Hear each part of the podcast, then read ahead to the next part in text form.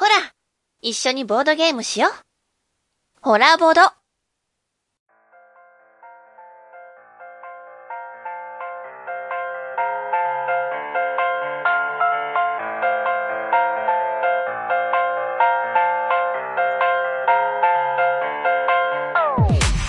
はい、始まりました、ホラボド。このラジオは偏った知識の3人が好きって気持ちだけでボードゲームとおすすめ映画についてあーだこーだおしゃべりするなんちゃって紹介番組です。パーソナリティは私、もみ。そして、ジョバミです。夏松です。もう絞り出すような。おい、生き様ですわ。いや、生き様ですかえ生き様ここで見せつけてやりましょうということで、今回は第457夜でございます。はい。お二人も揃って、この寒い中、頑張りました。すごい風ですけどね、今日。めちゃめちゃ寒い。ビューなって、ビューなってましたけど。いやー、最近どうです？なんかありました最近？ありましたよ、私は。おノスモさん。ノスゲム家にはね。ノスゲム家。はい。はいノスゲム家。そう、ノスモスはノスゲムというサークルに入っておりまして、夫婦でやっております。はい。そこに一人息子がいるんですね。あー、はい。息子さん。はい。それが、うん大学生で県外に行ってたんですけど、うんうん。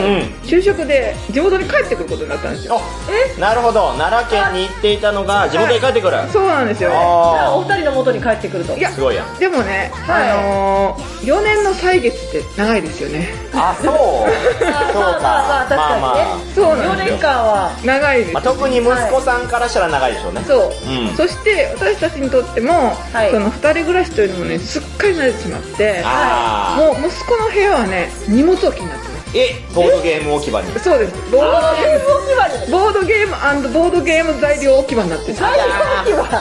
そうなんなるほど。もう息子さんの戻ってくる場所はないと。ないんですなるほど。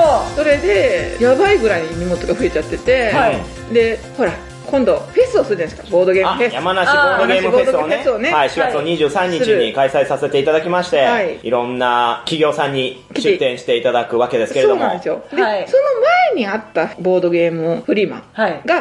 が4年前5年前ぐらい。やっぱコロナ禍の前ですかそうなんらですよ。そうですね。だから2019年かな。そうなんですよ、うん。だからずっともうボードゲームが溜まり続けて。ああそうかそうか。わかりますよ。あの、ノスゲームさんのお二人のお家って結構大きいですよね、広いし。いや大きいっていうかねまあ普通のね、はい。あの一軒家 3LDK ぐらいなんですけど、はい。うん。一部屋はもうほぼほぼ私の教室してるアトリエとして使ってあってなるほど。はいはいで、まあ、リビングダイニングがあって、うん息子の部屋と寝る部屋だったんですよ、はい。でその息子の部屋がもうすっかりボードゲーム置き場になって。だから断捨離をしないといけないんですよ、まあ、とにかくちょっと片付けようと思ってあはいはい。で今度のフェスでいろいろ出そうと思ってるんでーあーなるほど。中古でね。そうなんですよ、うん。中古もあるし私の作ってるウッドバーニングのものとかもできたらちょっと出して。これは期待だな。もう本当にあ、じゃあレア品が。そう。もう捨てるには惜しいけども、はい。売るにはみたいな微妙なラインがすごいあるから、はい。ぜひ買っていただきたい、おおどうや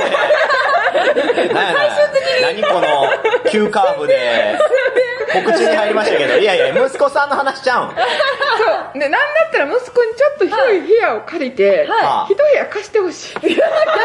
逆にボードゲーム置くための。置くために。もう無人島でますそう息子さんはじゃあこちらに来てね、例えば大学生の頃にできた彼女とか、はいそういうのはどうなっていくんですか？いや青春は。青春は多分ね、なるほど新しい出会いがはいあるといいねみたいな恋の断捨離もして。そう恋の断捨離。でね、やっぱりね、はい彼女ができるとかできないとか、やっぱりね、はい一人暮らしをしないと始まらないわけじゃないですか。それもよ。うん。これはね、意外とないんですよ、やっぱり。こう、やっぱ親がね、こう愛するあまりに自分の目の届くところに置いておこうみたいな。うんで、結果ね、今期を逃してね、どんどんどんどんどん年取っちゃうわけですよ。うん。まあ結婚だけが全てじゃないとはいえ、あの、人生経験として増えますよね、一人暮らしをすること。かといってね、一人暮らしだっつって、実家の真横の家でね、ぬくぬくと育って、誰のことかな？そっからわざわざ神戸に出勤している。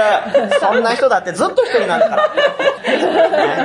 ね でもあの、私もね、最近、あの、あることなんですけど、はい。ちょっとテンションが上がってしまって、ノスモさんを誘って、マダミスキャンプに行くことになった行。くことになりまして。おーしかもね、誘ったのも一週間前ですわ、もうほんま。ギリギリ。え、マダミスキャンプって、この週の土曜日にある？そあら、じゃあもうちょうど配信した次の日ぐらいから。そうなんですよ。二人で。う。二人で？二人なんですよ。私はね、大丈夫？てっきりなんか、そういう、みんなで行くから、のすもさんもどう？みたいな感じかなと思ったら、まさかの、あ、騙された。モギさんも行くと思ったでしょ小森さんも行くから、なんかそういうね、みんなこの辺のコラボのメンバーで行くのかなみたいな。ちゃいます。そう、嘘ついてないし、あの、にあの、ノースモスさんが行けたら行こうって思ってた。だからもう私はもうなんかね、行く原動力としてノースモスさんを選んだんです。逆に大丈夫かなみたいな。まあ不安は残りますね。まあその結果、野良に近いことになるので、まあ知らない方々とマーダーミステリーを一日中するという。そうですね。そうですねうん。まあまあ、どうでしょうね。やっぱガチ勢も多く集まるでしょうけど、まあコミュニケーションは得意な方々でしょうから、温かく、うんいやでも何が起こってもね、ノースモスさんとならきっと楽しめると思うんで。いや、でもね、やっぱりそういうチャンスを断ってたらあかんなと思って。偉い。ありがとうございます。そう。どこであるんですか？大洗です。大洗。大洗。茨城県。大洗の小学校ですよ。おー、こ大笑いといえばれはちょっとエピソードまた帰ってきたら、そうですねぜひ話していただきたいです絶ね。対珍道中ありますよね。ありますあるでしょうね。このメンバーっていうのは朝はい5時出発ですか？参加される方もね、もしかしたら聞いてるかもしれないので、仲良くしてください。はい、チュパミさんとノスモスさんを見かけたら、はい明るく迎え入れてあげてほしいですね。そうですね。誘ってください。もう気軽に声かけてください。はい。むしろそうあってほしい。ねはい、ということで、まあそんなね、最近の出来事を言って、もうのらりくらり20分経過してますけれども、はいそういう番組じゃないんだこのホラボドは。ボードゲームと、ははい。い、何ですか？映画鑑賞。そう、映画を紹介する番組なので、今回もしゃっかりき頑張っていこうかなと思っています。ということで前半となります今回の紹介するボードゲーム。おはい二人もね、テンション上げ上げで。イエーイテーマはこちらとなります。おすすめ新作海外新特集先々週にね、配信しましたゲームマ新作勝手にランキングのためにね、年末年始私たちめちゃめちゃ遊びましたね。はい総勢20名ほどで、ここでボードゲームに明け暮れたわけですが、ん何も同人創作ゲームばかりをしていたわけではないんですよ。うんゲームマやその周辺で購入したたくさんの新作海外品も遊んでいたので今回はそんな年末からこの2月14日までの間にね特におすすめとしたいボードゲーム3選をはいご紹介させていただきます。はい。はい。ということで早速1本目いっていいですか？はい。1本目はこちらです。ドダンヒートヒート聞いたわヒートこちらは先日発売されたばかりの人気作ですね。定価9350円もするなのに。かなかのお値段。重量ありますね。そう、重たい箱もでかい。現在ね、どはいこも品切れ。わ、おー、大人気。そしてこちら、ボードゲームメモさんで、なんと7点おー。メモさんは7点以上はなかなか出さないですからね。うんうんまあ、その他多くの方が高評価を叩き出していますが、これお二人遊びました？遊びました。ですああら、チュパミさん遊んでいない。はい。私は遊びました。これ、ノスモさんと先日遊んで、うん。はい。えらく気に入ってね、うんあららららら。非常に良かったですね。非常に良かった。最下位でしたけど、非常に良あ、かった。最下位でした。というね、はいまあそんな最下位と出ましたけど、うんこれゲームジャンルとしては、プロットありのハンドマネジメント型レースゲームなんですね。なるほど。レースゲーム。ほうほうで、プレイ人数は1から6人、プレイ時間60分となっているんですが、まあベスト人数はね、まあ5人以上。うんうん。まあやっぱレースゲームなんでみんなでわちゃわちゃとね、やるのがいいなという。うん。うん。で、ボックスアート見てください。めっちゃかっこいいですね、これ。何ですか、レーシングカ渋いでしょ、うんレーシングカーのこの迫力あるイラスト。えなんかちょっとレトロな感じですよね。あ、そうですね。こう、あえてね、ボロボロな風にしていますけれども、うんここもまたね、やっぱボードゲーマーの心が揺さぶられる、うんそんなアートワークですが、舞台は1960年代のモーターレースなんですね。で、プレイヤーはピーキーなマシンに登場してレースの優勝を狙うわけですけれども、はいズバリこのゲームの特徴は、モーターレースのまさにそれ感。ー。うー。ん。うん。あれ？ボードゲームしてるはずなのに、本当のレースをしてるみたいという。うん。あららら。まあ、二人にもわかるように言うのであれば、ネメシスのような。ネメシスもそうですよね。はいボードゲームではあるけど、実際にその宇宙船の中に閉じ込められて、エイリアンから逃げつつん、船を脱出する、そんな臨場感がありますけどええ、このヒートにもね、そんな没入感がありまして。で、ゲームの進行としては、まず最初にね、ギアチェンジするんですよ。ああー。うんうん。で、そのギアの数字が、プレイするカード枚数にないります。はいはい。で、カードには0から5の数字が書かれていまして、これはスピードなんですね。はいはい。毎カーを進められる歩数になっております。うんうん。じゃあ当然ね、ギアを目いっぱい上げてね、うんいっぺんにカード出して、ビューンって進みたいところですが、そうはいかないんですよね、ノスモスさん。そうなんですよ。このカーブのところがね、そのね、スピードで曲がったらもうコースアウトするようになってしまうので、はい速度制限があるんですよ。うん。なので、カーブによって速度制限の数字が変わってくるんですけども、それを超えちゃうと、ペナルティがあるんですね。なので、そのカーブの手前まではすごいスピードで入るんですけども、そう、もう直線コースがギュイーンつってズバーンって進むんですけど、カーブの手前でキーキーってもうギアも落として、で、あー0とか1のカードでその場をしのぐわけですよ。すごいリアルに落とし込まれてますね。うん。そこもノスモスさんが高速で突っ切ってスピンするっていうね。くるくるボーンそうなんですよ。で、またね、カードのね、そこのカーブでは落としたいのに、5のカードがあるとかね、手持ちに。あー速度落としたいですそうなんですよですね。まあそういったシビアなハンドマネジメントを求められるわけですけど、あまあそれだけであれば、ゲームとして単調だし地味じゃないですか。うんうんうん。でも、実はこのゲームの舞台、1960年であるっていうのがポイントになっておりまして、当時のレーシングカーってまあ安全じゃないし、ピーキーなわけですよ。まあ、ちなみにピーキーってわかります？わからないです。まあ、ピーキーっていうのは、とてつもないパワーを持ってるけど、扱いづらい。ということなんですけど、このゲームにはヒートカードっていう要素があって、はいこれを使用すると、ブーストがかかってさらにカードを出せたり、うんコーナーでスピンを回避することができるんですね。うんうんうん。おーで、これ各プレイヤー6枚ずつ持ってるんですけれども、これをいつ使うのか、どこでマシンに無理させるかが勝利への分かれ道となります。うん。うんで、さらにこのヒートカード、単純なブースト要素ってだけではなく、使用した後は、お邪魔カードとして手札に入ってくるんですよ。これがね、このゲーム、全体のバランスを担っている要素になっていて、うん自分にとってアドである要素を使えば使うほど、手札、デッキが圧迫されていくんですね。うんうんうん。あとなると、じゃあ直線で本気、コーナーではスピードを下げる。っていうのも容易にはできなくなってきて、ノスモスさんはグギャーってなるわ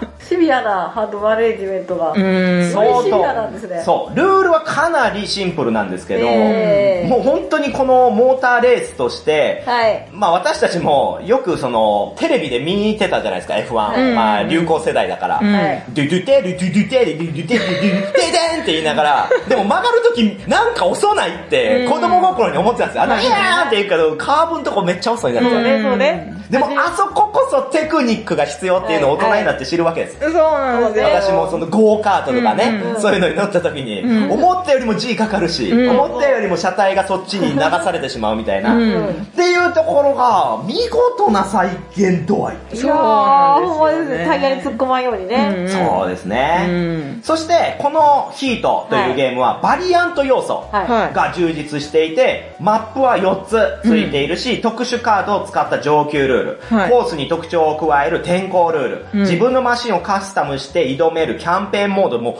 う、ボリュームたっぷりなんですよ。うわその一箱に入っていると。うんそうなんです。で、そういった意味で、このお値段っていうのは納得なんですね。そうですわね。ほんと一回やると、もう全部のコース遊びたくなります。おーうんそうですね。もうあのチューンナップアイテムつけなきゃこんなことにならなかったのにみたいな。カーブがもうちょっと少ないコースでもやってみたいなとか、いろんなコースがあるんですよね。みんなね、ブレーキのね、改良をして挑んだんですよ。はいはいでも、ノスモスさんだけは、ヒートカードを増やすっていう能力でいって、あ、ブレーキなど。でそう、もうブレーキなどいらんっつって、ね、突っ込んでたんです。でもね、これね、2周するんですよね。はいで、その1周目で飛ばしちゃうと、2周目でちょっと加速がね、あカードが足りなくなったりとか。ついつい調子乗っちゃうんで。そうなんですよ。だから、1周目ですごい遅れてた人が、2周目になると急にガンと追い越していって、すごいね、そのゲーム性が、まさにレースって感じで。そうねいや、本当ですね。うん。という拡張も入れつつ、お値段分しっかり何度も遊べる良作となっております。まあちょっと今、品切れなので、ぜひ、ボードゲームカフェなどでそうですね。遊んでいただきたい。うん盛り上がること間違いなしです。これインストも簡単なんでね。あ、そうはい、なんですね。すぐに遊べると思います。というヒートでした。は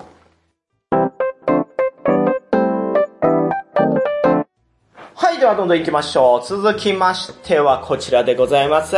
どどんファーストエンパイアファーストエンパイア。お、これお二人は遊びました？私は遊べてないです。今度はノスモスさんが遊べていないこのファーストエンパイア。これ良かったですよね、チパミさん。そうですね。面白い要素をいっぱい詰め込んだ感じ。あー、そうですね。もうチパミさんの好きそうな要素が入ってますけど、そプレイ人数は2から5人、うん時間は30分から60分となっていて、ゲームジャンルはダイスロールタイプの陣取りマルチになってますね。もうマルチですよ。マルチ？マルチまつまり、お互いを直接攻撃していく。まあ、そういったゲームで、うんうんやっぱ相手をね、叩き落としたいと日頃から思っている。そうですねそんなチュパミさんからしたらちょうど来たという。そう、心に灯る闘争心をね、これで鎮めてくれるんですよ。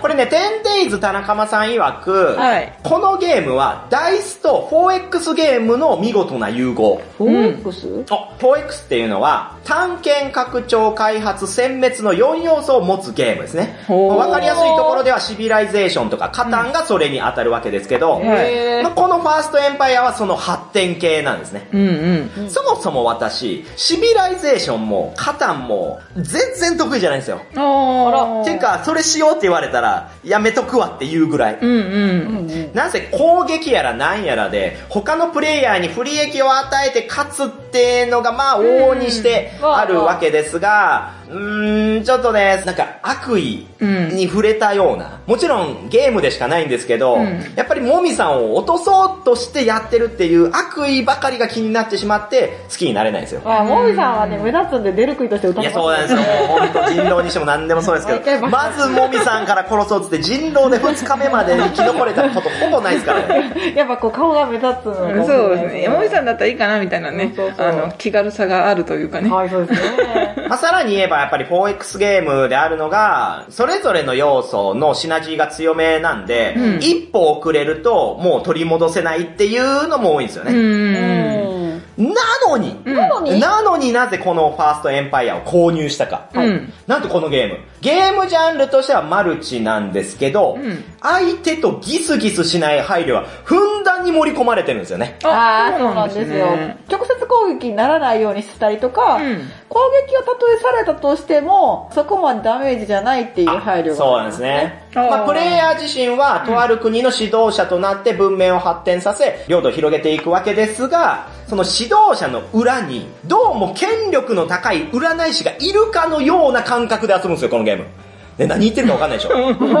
ね、指導者になって戦ってるのに、なんか後ろに誰かいるんじゃないみたいな。あラスプーチンみたいあ。な。なるほど。のが見え隠れするんですけど、っていうのが今チュパミさんが言ったことで、例えば、これ、ダイスを振ってね、はい。そのダイスの出目に合った地域を占有するとパワーアップするんですね。はいで、そのパワーアップも得点が。ついているので、どんどんと支配していって、うんどんどんパワーアップしていくぞっていうものなんですけど、うんそのダイス自体も、うん振って違う出目だったら違う場所を支配することになるんで、ああくまで出目のせいだから、私はあなたを責めてるわけではありません。ダイスが悪いんですっていう風に言い切れるんですね。あ。なるほど。は あと、目標カードっていう存在があって、い。その配られるカードに何々をすると何点みたいなのが書いてあるから、はいいや、目標カードに書かれてるからやってるんだよっていうあ手が立つし、ーはいはいって。いうゲーム全体にうっすら漂う仕方なくなんすよ感が 素晴らしいんですよ。まあででもね、うん領土を攻められたとしても、うんその自分の陣地に置いてあるミープルとかは、うん。自分の手元に戻るんじゃなくって、うん違う陣地に。あ、そそうなんですそうできるっていうのがまだ優しい。相手のプレイヤーの兵士を倒しても、それは殲滅ではなくて、撤退させたという扱いなんで、うんその兵士駒はまた別の地域にワープするんですね。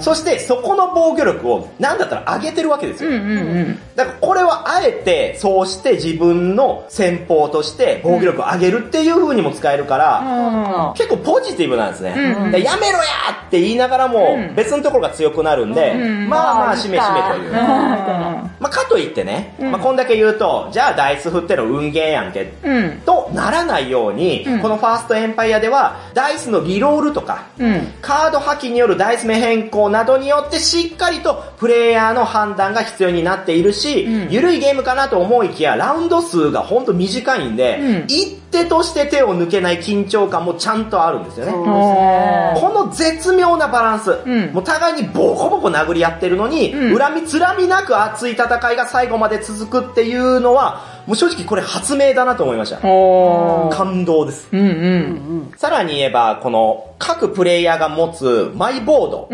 なんですけど、これもね、実はそれぞれ微妙に能力が違うんですよ。初期能力が。で、配点も違うんですね。うんうん。5人で遊ぶ場合はこれ、うん4人で遊ぶ場合はこれっていう風にもう指定されてるんですよ。これ何かっていうと、うんバランス調整が完全に仕上がってるんですね。あだから3人でやるときはこうなった、4人でやるときはこうなったっていう風に、うん。また全然違ったゲーム感が生まれるようになっていて、これも素晴らしい。で、あのボードゲームメモさんでこちらも7点をわー取りまして7点シリーズなんやすごいねまあその記事の中では、マルチゲームの弱点をユーロの手法で真っ向から解決した作品とまで称されてるんですが、もうまさにその通り。ー。うん。まあ、マルチが嫌いだなとか、うん手軽にワイワイ殴り合いたい、なんて人には超うってつけの良作となってます。おー結構サクッと終わりますうんね。うん。そうですね。もう40分もあったらね、うん終わりますから、いいねやってみたいでしょ？やってみたいですね。いや、いいですよ。ぜひもう旦那の角ガエルさんとうん殴り合って。ちょうどよ、程よく殴り合うみたいな。よくね、角ガエルさんとノスモンさんと私一緒に遊ぶんですけど、うんしょっちゅうね、ムってするんですよ。なんでそれやったん？とか言うんですよ、旦那さんに。そうそうそうが。けど、このゲームだったら、そういうこともない。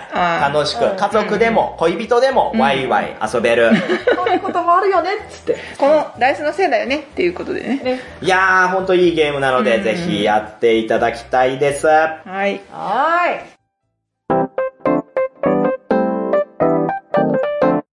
はい、ではどんどん行きましょう。はいねポンポンポンこの疾走感もね、これヒートに影響されての疾走感ですよ。はい、3作品目はこちらでございます。ズドンミルフィオリミルフィオ料理。なんか、ディズニーみたいな色使いですね。あそうなんです。これね、ボックスだけ見ると、ディズニーのお土産屋さんで売ってるデカめのお菓子みたいな。ねえ、持って帰っていいで、うんうんあーみたいな中開けたらね、また美味しいお菓子が入ってるんです、ディズニーは。うん USJ のお土産はあんな美味しくないのに。ディズニーのお菓子は美味しいんだ。で、このゲームもじゃあそんなディズニーのようなね、うんワクワクキラキラしたものかというと、うんお、お二人遊んではまだない。私は遊びました。お、ノースモスさんは先日一緒に遊びまして、はい私は遊んでないです。なんかこうスイッチみたいです。これね、ちぱみさん、今回紹介する中で、私一押しは実はこれなんですよ。おー。これなんですね。そうなんです。え？これもしかして、ララクリシア？そうです。クニツヤの新作なんですが、ゲームジャンルとしては、はいドラフトエリア配置。うん。プレイニーズは2から4に、プレイ時間は60分から90分。ね、もう90分って言ってる時点でね、ディズニーのお菓子じゃないんですよ、これは。ちなみにね、余談なんですけれども、はい私、クニツヤの昨今のライトゲームが、うん。ちょこっと苦手なんですよ。おー。わかります？この気持ち。うんわかりますよ。お、それはなぜ？えっとですね、いくつか遊んだんですよ。はいはい。その中で当たりと外れの差がでかい。うーん、あまあまあまあ、得て増えてとか、うんうんまあ好みも出るとは思うんで、うんまあ当たり外れっていうのもありますけど、まあうん私はそこ紐解いた結果、うんはい。このなんていうんですかね、面白いのは面白いんだけど、うんなんだか計算され尽くした作り。ー。ああー国津屋の手のひらの上で転がされてるような 遊び感なんですよね。ー。うん。あー、クリーツヤの考えたゲームで遊ぶんじゃなくて、クリーツヤに遊ばれてる？そういう感覚を感じてしまって、うんで、私私自身、同人創作ゲームを多く購入するところもそうなんですけど、うんある程度荒々しいボードゲームの方が愛着が湧いて好きなんですよ。あで、テーブルゲームズインザワールドの小野さん風に言うと、雑味を求めてるんですね。ああ、なるほどね。うんで、ホラボド年間大賞でもサンタマリアとか、うんマグニフィセントを作ったオストビーの作品なんかは、そういった意味ではもう超雑味があるんですよ。うんもうそれがたまらなく可愛いんですけど、ああ作家性感じるなって思いながら浸るんですよね、ボードゲームに。で、もちろん国津屋の作品も作家性を強く感じるんですけど、ライトな作品であればあるほど、敷かれたレールの上をんただ滑ってるだけのように思っちゃうんですよね。そうなんですか？で、このミルフィオリに関しては、はいい、つもの国津屋ロードをクリティアロード？少しは感じるんですけど、うんはいちゃんとプレイヤーが浸れる伸びしろが用意されていて、ちょうどいいんですよ。あで、国津屋の中級ゲーム。ーうん。はい。個人的には傑作多いなって私思うんですよね。確かにあの、エルドラド。エルドラド、オロンゴ、はいウィッチストーン、はい。まあ、そういったもの相性が良くて、うん。で、やっと本題に入りますけれども、はいね、このミルフィオリの本題に入りますけれども、プレイヤーはベネツィアを舞台にミルフィオリというガラス製品を作って貿易し、勝利点を得ていきます。ちなみにミルフィオリというガラス細工知ってます？いやー知らないですね。これです、このこのボックスアートの後ろにある。あの、口で筒を吹いてぷくって膨らます。そう、こうなんかもう今ビードルみたいになってますけど、まあ、こういったガラス細工のことをミルフィオリというんですね。えで、ルールとしては、カード5枚をドラフトします。うんうん。で、メインボードには、工房、住宅、人物、交易、港の5つのエリアがあって、うんそこにガラスマーカー、もうこの可愛らしいこの透明なね、クリアなガラスマーカーをちょこんちょこんって置いていくんですね。で、出したカードに模様が書かれているんで、その模様に合った場所に置いてね、もうただそれだけなんですよ。めちゃめちゃ簡単ですよね。そうなんですよね。ただ、うん。この配置できる5つのエリア、それぞれで得点方式が違っていて、はい例えば工房うん。であれば、その連続して置けると、その都度点数が上がっていく。うん最初は1点だけど、2個目が隣に置けたら2点とか。うんうん。とか、あとこちらだったら、ピラミッド形式になっているんで、下からどんどん詰めていって、上に置くと下のものもまた全部発動し直して得点がもらえたり。ほうほうほうほで、こっちなんかは縦列で揃えて横で出航して、で、それがまた得点になる。みたいな、もうそれぞれのエリアで計算方式が違う。そうなんですよね。どこで攻めるかっていうのをね、はい。みんなのチラチラ見ながら、はい。私はここで点数を稼ごうとか、あ、あの人はすごいエリアを広げてるからちょっと邪魔しないととかってこう、他の人の手法というか戦法を観察しないといけないんですよ。あ。ああ、そうですね。うんまあ単純に言えば、他の人と被らずに自分はこのエリアで勝負するぞと思ってそこをひたすら伸ばせば、うんもうバシバシ点数が入るようになってるんで、うん。えーなんだったら最初にゲーム始まった時点で、あ、私ここ攻めるんで、あなたたちは別のとこやってくださいってお互いに相談してそれだけいいじゃんってね。うんうん。そうなるじゃんっていう風に思うんですけど、これがそうもいかない。さすがの国津屋なんですが、うん相手の伸ばしているエリアに決まったタイミングで便乗すると、とてつもなく美味しいリターンがもらえる仕組みが随所に散りばめられてるんですよ。そうわなんですよあ、ね。ノスモスさん、あそこ育ててるわ。あ、ちょうど次私がそこに便乗したら、一気に点数もらえる。うん。かつ邪魔もできる。いいよ、いいよ。よしよし、ドラフトでこい、いいカードこい、来たぞ、みたいな。うん。で、ノスモスさん、やめてよって言いながら、ね、私の育ててるとこやめてよってなるんですよね。いい意味で国津屋ロードに。いや、そうですよ。だから、ゼロクニツヤではないんですけど、はいとはいえね、ちゃんと伸びしろがある。ういや、クリンチャすごいな。いや、そうなんですね。これが面白いんだよ。よ、君たち。多分。言ってるんでしょ、多分。いや、でもね、ほんとね、うちのツノガエルはね、やっぱ国津は大好きなんですよ。ああ。美しいと。うん。いや、そうね。そうなんですよクニツヤファンはそう言いますよね。安心感ありますよねそうなんですよ考え尽くされてて、はい無駄がないみたいなところが。あ、だから、勝野ガエル先生は同人ゲームを買わないとかね。まあ、完璧さを求めているのは。完璧まあ、そういった方はね、ライトなものもこのミルフィオリもどちらも好きでしょうけど、はいまあ私としてはさらに推したい部分は、うんこのメインボードのマスの数と、うんこのカードの枚数が実は完全に一緒になっていて、うんうん。だからカウンティングとかカードカットが非常にしやすい作りなんですよ。これもさすががの国津屋だなと思います。うんうん変な話、なんだかこう、スイーツパラダイスに来た時のようなワクワクと、うん。うん競争を味わってる感覚なんですね。へえ。スイーツパラダイス行きます？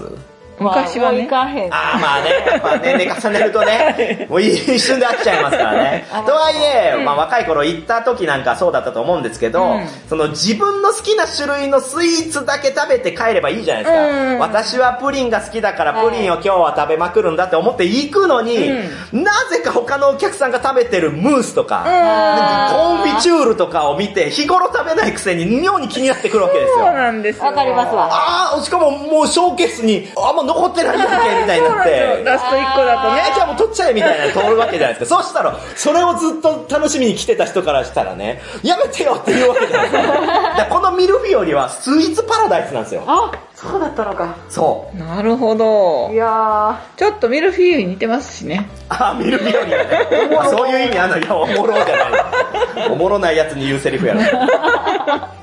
まあそういった形でワーキャー盛り上がれる。ルールはシンプルだし、ジレンマも後半の加速感も抜群にちょうどいい安定の作りなので、初心者もフリークも一緒になって白熱できる万人におすすめの中級ゲームだと思いますね。うん。で、メビウスゲームズさん取り扱いなんで、量販店とか通販など、比較的手に入りやすいですから、ぜひ皆さん、この機会に購入していただきたい。うん。はい推。しの一作でございます。あ大井さんの説明もよどみなく美しいですね。りがとうございます。私も最後立ち上がってプレイしてましたね。久々ですよ。ボードゲームって白熱すると立ち上がっちゃうんですけそうど、なんだ。ああ、立ち上がってたの、そう、これやってたんですね。なんかパーティーゲームやってるのかなって思ってました。あーオープン会でね。そうですねち。ばみさん別宅でしたけど、はいこれは下手すると今年の年間大賞有力候補ですね。えー、クリツヤ先生のやつ入るのって珍しいですね。いや、久々です。んエルドラド以来の。いや、エルドラは面白かったな。うん。まあ、そうですね、拡張性みたいなのが薄いんで、うんまあ、飽きやすい部分はもしかしたらあるかもしれないですけど、うんまあ、いろんな方と遊べるって意味での、その、伸びしろとか、うん汎用性、リプレイ性っていうところは抜群なんで、うんぜひそこを評価していただきたい。うん。はいというミルフィオリでございました。はい。はい、今回紹介しました、ヒート、ファーストエンパイア、ミルフィオリ、どれもね、はい良作でございますので、はいぜひ見かけた際は買う、もしくは遊んでみる。はいよろしくお願いします。以上、ボードゲーム紹介でした。ありがとうございました。ありがとうございまし。たた。はい、ということで、ここからリスナーが一気に減る 映画紹介コーナーですよまあ。でも逆にまでついてきたリスナーは深いですよ。いやもう私の趣味思考が強く出るのが後半なの。そう、いつもね、ニコゴリのようなね、感じなんですよ、最後はね。うん。そんなことで、ボロクソよな君。レギュラーで、最初っから出たレギュラーいで。や、でもニコゴリ美味しいですからね。美味しくないだろ。こういうんじゃないよ。雑炊みたいなもんやね。はい、今回もネタバレは少しだけ含みますが、根幹の部分やオチには触れませんので、安心して聞いていただけたらいいなと思います。そんな今回紹介する映像作品はこちらファーストラブ初恋あ、もしかしてこれは、You are. え、なになに？え、これ、これ、なになにこれ、なになに？なになにそれ？いや、歌っちゃダメなんで。あージャスラックにも気遣いながら、私たちに分かるような感じで歌おうとして、今滑ったってことですね。滑ってはないです。あ、そうですか。はいその通り、こちらはですね、史上最大級のスケールで送る究極のラブストーリーとして、昨年11月から配信スタートしたネットフリックスオリジナルドラマなんですよ。わーえ、ネットフリックスのオリジナルドラマは最近はもうすごくクオリティが上がっているという。そうなんですね。うんこちらやっぱネットフリックスだけあって超豪華なんですが、はわあまあ、1999年に大ヒットした宇多田ヒカルのファーストラブ。い。うん。もう私たち同世代ですよね。同時代です。ですそして、その19年後に同じく宇多田ヒカルが歌う初恋という曲があるんですけど、うんこの2つの曲にインスパイアされて作られたのがこのファーストラブ初恋というドラマなんですよ。マジですか？監督脚本は私、そしてチュパミさんと同い年のカンチクユリ。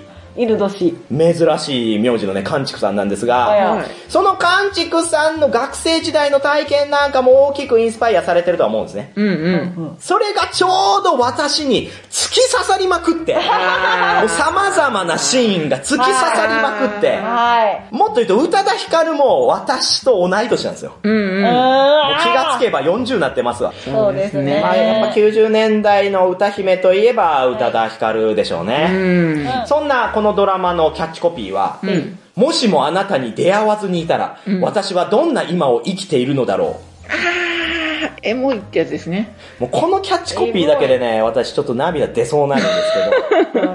そんな恋をしたことがありますか？まあ、なんだかんだで恋愛って、うん。いろんな経験を経て慣れてきた自分にとって一番合ってる人をん。伴侶とする、うん。うん最愛の人とするっていうのは、まあよくあるケースだと思うんですけど、うん。それでも、あの学生の頃に好きだった片思いのあの人、うん。今はもうどこにいるかさえも知らないけど、もし会ってなかったらどんな恋愛観になっていたんだろう。でも分かりますわ。分かりますわ。私もね、あの、小学校の時にね、もう初恋をしました。その、初恋の相手がいなかったら、BL にハマってないでしょ。いやいやいやいやいやいやいやいやそうなんそうなのいやこれ初恋の人言ってるセリフおかしい。なんか、あれってなった。なんかおかしいですかね？いや、大丈夫です。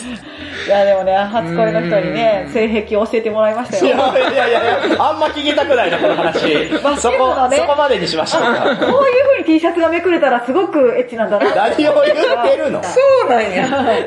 そう、生まれてきてくれてありがとうですよ。あー気持ち悪い。はい、まあそんなね、お二人の恋愛観が爆発してね、カットされた、カットされたところで、まあここで予告動画をね、うんはい見ていただけたらなと思います。はい。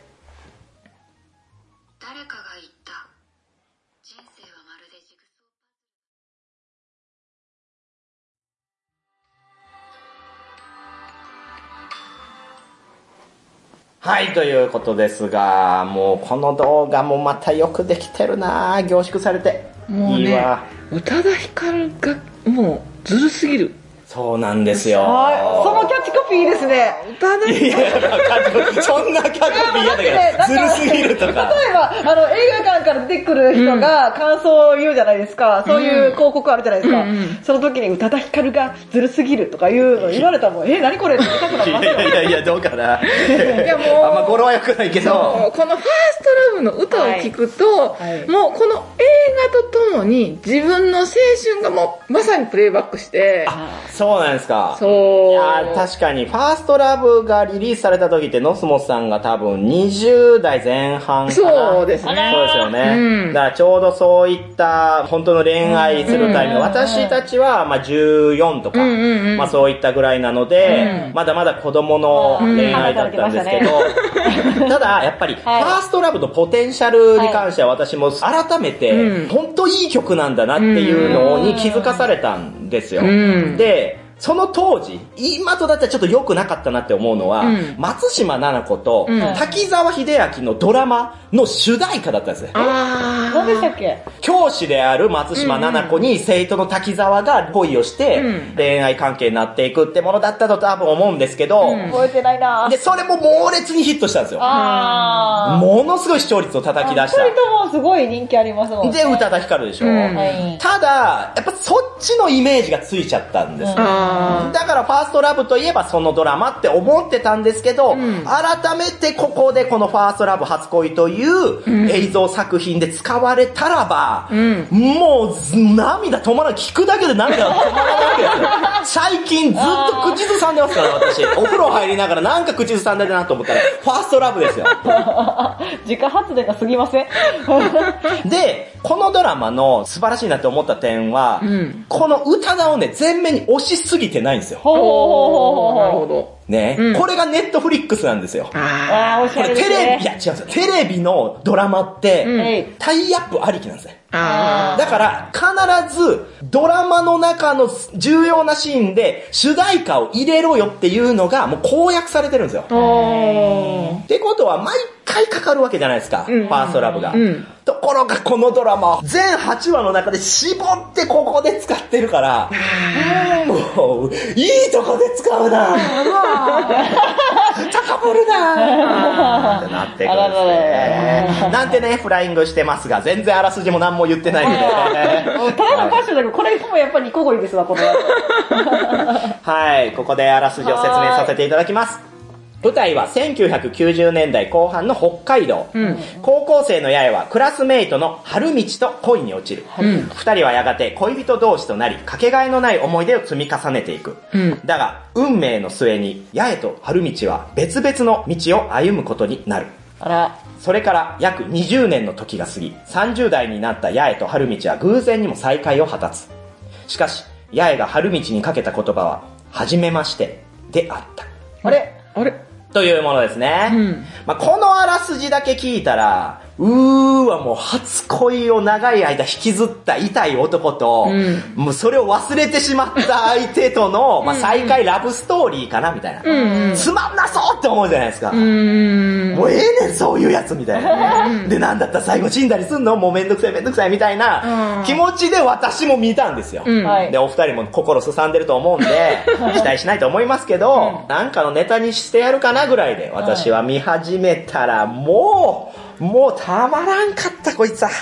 後半の6話あたりから、もう画面がほぼ見えてなかったよ。そうなんだ。2回見ましたからね、私。へー2周しました、2周。だからなんかあの、売りからなんかもう水がされてるみたいな感じで。売りからあ、泣いた売りから。まあ、そんな私だけではなくてね、実はこの作品、配信開始から3週連続で、ネットフリックス週間グローバルランキングトップ10入りしてるんですよ。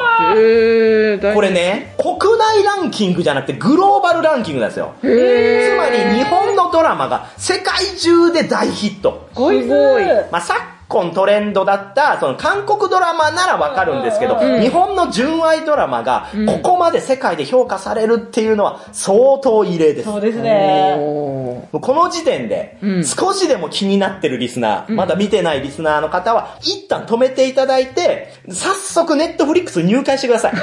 これ、ネットフリックスの誘拐斡旋ラジオやった？あ、えもうそうです。そうだったんですね。まあ、この後別にネタバレするわけじゃないですけど、少しこのドラマのギミックにうん触れるので、それを知らない方が、まあ、楽しめるかなとうんうん思いますので、はい、見ていただけたらなと思いますね。はい、じゃあここから作品の魅力に触れていきますけれども、まあどこがいいってね、はい豊富な資金を投入して作られた超豪華な作り、うん。うん。撮影期間はなんと、およそ1年なんですよ。え、ドラマで？ドラマで。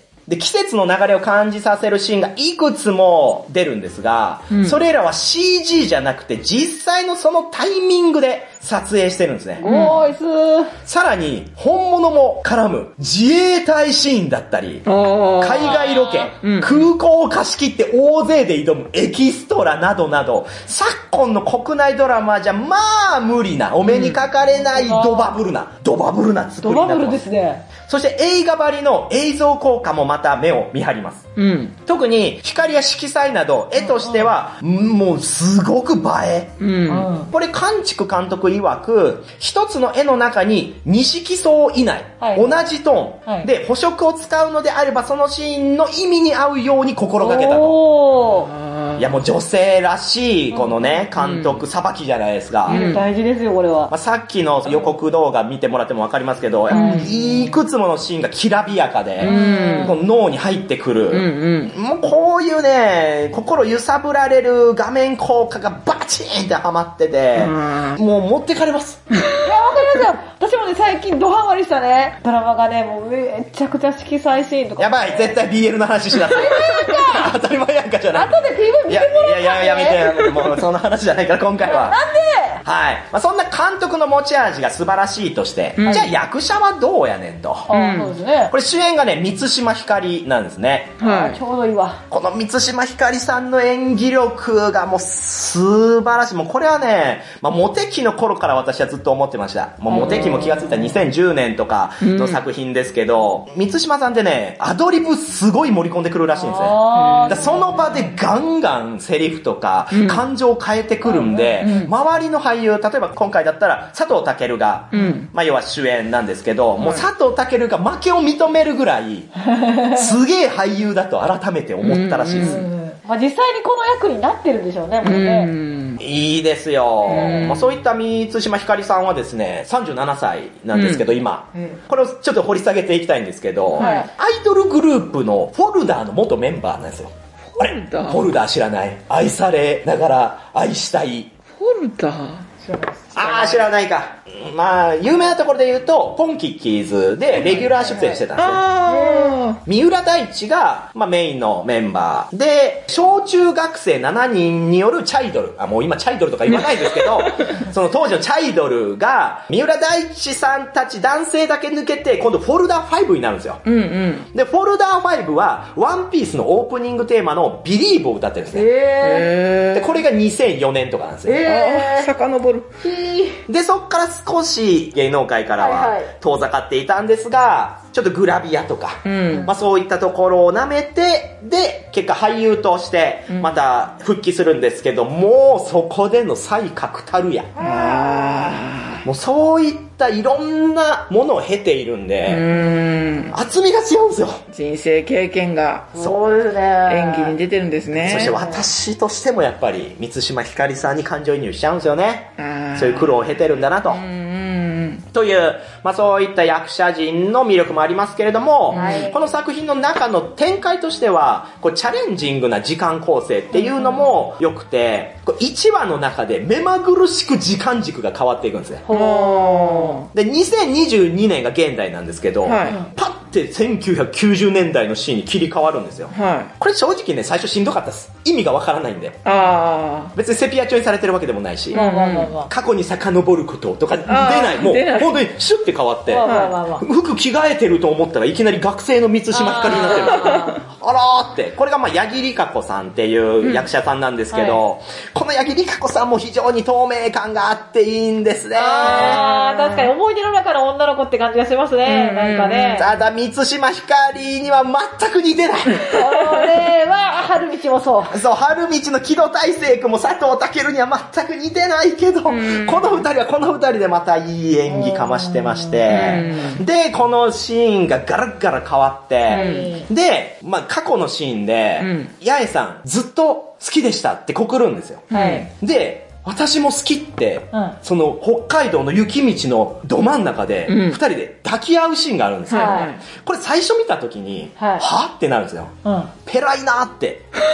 第1話のう、ちょっと描いただけで、うんそのずっと好きでした、はい私も。なんやねん、なんかこういう話か、あ面白くないなって1話目では正直思ったんですけど、はいこれがね、実は、過去、現代、過去、現代で、いろいろ組み合わさって、ドラマ終盤で全ての謎が解けた時1話見たら涙止まらないんですよ。あ匠たるや。ー。うんうん。うん。で、またね、タイタニックを見に行くシーンがあるんです、この2人で。あー、流行りましたやりね。ましたね。ノスモさん、タイタニックってはい何回見に行きました、一回です。あ、そうなんですね。私4回です。いや、でもそうですよ。でもね、すごい、すごいハマっタイタニックのあの、音楽をピアノで弾きました。あー、まあやっぱね、みんながそういう風に流されてましたからね。めちゃくちゃ良かったですよね。その時は私は、告ってきた堀川さんたちと、はい。4人、男女4人で見に行って、で、また別の女の子と見に行ってみたいな。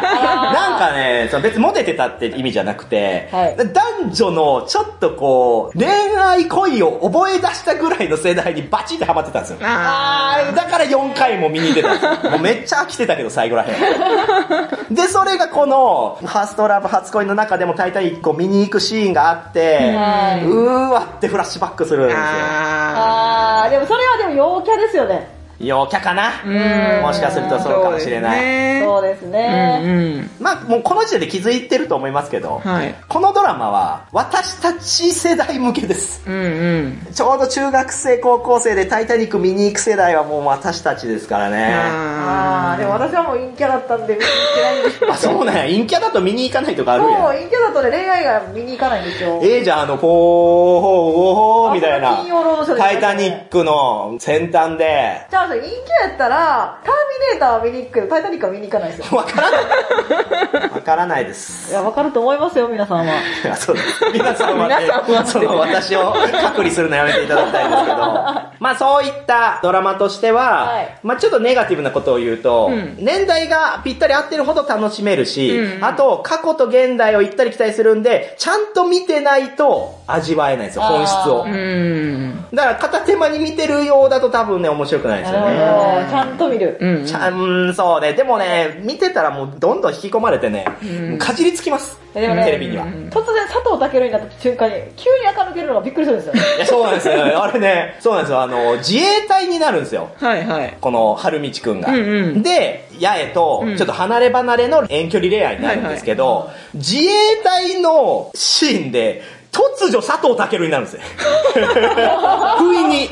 そうなんだ。だからどこ行ったってなるんですけど顔つき変わりすぎやろ、みたいな。そうですね。で、また佐藤健の名演プリがごつすぎて、本当の自衛官にしか見えないんですよ。強すぎる。で、周りも本物なんですよ。こあの出てる方々ー。が。え意気込みが違いすぎるだろうみたいな。一瞬このドラマ何のドラマやったっけなみたいになるんですけど、まあまあまあ、そういう突っ込みどころはありますね。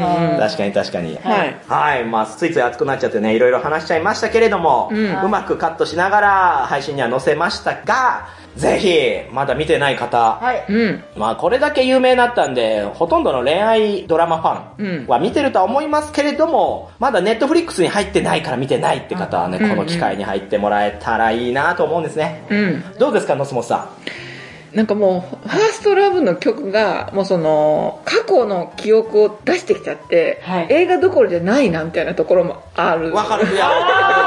そう見ね。る人がそういう気持ちになりながら、主人公たちに感情移入していくっていうでも安心してください。はいもうほんとそういったノスモスさんにぴったり当てはまったタイミングでかけてくるから。パンチ食いゆりかんってこう舐めてもらって困る。泣いちゃう、泣いちゃうやつね。ああー、じゃあ、ーいやー でもそういうね、ときめきが今もう全くゼロの、マイナスぐらいな状態だから、今。いやどういうこと？急な爆弾発言ですけど。マイナスちゃうでしょ、二人で今暮らしてるんだから。それであの、ロゾモさん今、あの、マッチョに囲まれてるでしょ？マッチョに囲まれてる？はいどういうこと？ああ、そうか、ジム行ってるから。いや、あかんがな、ジムの人たちとファーストラブしちゃあかんねん。いやでもね、言ってみたらちょっともうすれ切ってしまった自分をはい、ちょっと置いといて、はい。昔のピュアの何も知らなかった頃に戻れるっていうチャンスの映画ですよね。ああ、そうですね。本当そうですよ。ん。これこそです。うん。言って若い子たち向けのラブストーリーは、まあうんしょっちゅう見ますけど、私も。で、それで涙することもあるけど、どこか、やっぱその自分より子供とか、うん。なんか、稚拙な恋愛を俯瞰して楽しむみたいな目線になっちゃうんですよ。うん。でも、このドラマはそうではないんで、うん。完全に自分が入っていけるんで、うんいや、ネットフリックスでそら世界的に評価されるだけあるなとは思うんですよね。うん、こんだけ言ったらさすがに入ってくれるよな。いやでも入って、くれよな。うん、気になる映画は、もう、ホラボドに出るたびに、はいあ、それネットフリックス、あ、それもネットフリックスみたいなのがね、多いからね。はいいやー、そろそろすごいね、そろそろですよね。はい。はいネットフリックスに入り時では。入り時かな、みたいな。ねうん。いつでもやめれますから。はい。あ、それやったらなんかあの、息子さんに入っていただいて、あー。一緒に見させていただいて。なるほどねまあ、ね、泣けませんけど。確かに、息子の前で、ベロベロ泣いたら、あれか。ませんけども。そうですね。宇多田ヒカルって誰ぐらいの世代かもしれないんでね。そそんなことないですよ。シネマゲームの、シネマゲームもありますし。ね。はい、ということでした。こちら、ファーストラブ初恋。現在、ネットフリックスで配信中となっております。ありがとうございました。ありがとうございました。い、ということでした。もう駆け抜けてきました。作品紹介。はい。うん熱が入りすぎて、私もだんだん暑いですけど。はい。もう、汗がにじみ出てますね。どうでした？ね久々の。はい。いや、私もね、BL ドラマをね、紹介したくなりました。ああ、いいんじゃないですか ?BL ドラマ紹介特集といういや、もう。ほんとね、なんかめちゃくちゃハマったものがあったので。あーまた撮りたいですね。以前に2回ほどね、ホラボト内でも BL について語り合う会っていうのをね、はい私がゲスト側として出るっていうのはやりましたけど、もうね、我々のパッションをね、いつもね、ぶつけられてる方なんで、ぶつけ返そうと。いや、あの時はもう本当に、中島咲、萩野智香、チュッパミさん、はい。もう全員白目向いてたんで、いや、そう、おかげでね、あの、隣にいたあの、川口正史こと館長さんがね、は熟睡するっていう。そう、熟睡しましたからね。BL について語りすぎた結果、館長さんが爆睡したんですよ、目の前で。あの不眠症じゃなかったのみたいな。子守歌として歌まあそういった回もまたやりましょうじゃぜひぜひ。はいはい、はいということです。いじゃあいつものね、今回は、ノスモンさんに言ってもお願いしますらおうかな。はい。ホラボドはシーサーブログでやっています。ひらがなでほら、カタカナでほどで検索してください。iTune からも聞けます。自動的に更新されるので便利です。Twitter アカウントは、アットマーク、ホラボド。ご意見ご感想は、ハッシュタグ、ホラーボードを使うか、ブログや Twitter のメッセージをご利用ください。ありがとうございます。いやー、ここからまだまだね、えー、1年は長いですけど、はい。まあ、息子さんが戻ってきたということは、うんまた楽しい時間が。そうなんですよ。待ってますやっぱりね、ボードゲームをしようと思うと、二、はい人だと、ちょっと盛り上がりに欠けるんですけどあ、三人になると途端にね、あ、広がりが。すごいね、広がりが大丈夫ですか？息子さんのボードゲーム熱は冷めてないですか？喋ってます。あ、冷めてんだ 冷めてそんなあっさり冷めてます。あっさり。で、うん冷めてはいるんですけど、はい誘うと遊んでくれる？はい。あとね、はい。すごく重要なのが、はい。ノスゲムのテストプレイメンバーなんですよ。あ、そうだったんですね。そうなんですよ。で、息子はどっちかっていうと、理系のあ人なんですよね。はい。だから、ちょっとこう理論的にはい、めちゃくちゃダメ出しするんですよ。割とストレートに言うから、まあそれがすごく私の語彙力のなさで、うん、これ面白いけど、これはちょっと面白くないぐらいしか言えないこのテストプレイのね、はい。あの何の役にも立たない私と比べて、いや、これはね、もう最初でここで破綻してるからとか、理路整然と言ってくれるし、はいツノガエルも息子に言われたら、はいあ、そうか、みたいな感じで、こう素直に聞いて直したりしてるので、もうこれからのノスゲンはどんどん生まれ変わる生まれ変わりますよ。強くなっちゃいますね。そうなんですよ。わあら、じゃあもうこれはもしかしたらサークルの時に一緒に立ってるかもしれないね。買ってはない。ー。つながる。いやー、まあね、ある程度の距離感はね、親子でもちょっと取りたいなと思ってるんでね。あ、そうですうんね。あの、ボードゲーム会とかに連れてくるとかそういうことはないですかそういうことはないんじゃないかな。緊張するやろ。いや、もういいよ、こないで。そうですね。私も弾けられないじゃないですか。あ確かに確子かに。供の周りはいいお母さんでいたいけど。確かに、あの、絞れたとか言ってないです。ああ、そうね。そんな自分を隠してね、今。そうなんですよ。なんかね、やっぱりこう、殴り合いのね、ゲームしたら白熱するとちょっと口も悪くなるからね。はい。そういうの。いや、殺すぞとか言えないじゃないですか。確かに確かに。最近よくね、お前もウッドバーニングしてやろうかってね、言われますから。はい、じゃあ終わりましょう。はい。はい、今回お送りしたのは、惑星 X の探索も紹介したかった、もみ。バレンタインデーチョコレートを食べたすぎて、めちゃくちゃ散財してしまったチパミ。食べる側私が住むわけじゃないのに、不動産情報を見まくってる、ノスモスでした。やば大丈夫。大丈夫怖い。いやいや怖い怖い。チャオチャオ。チャオチャオ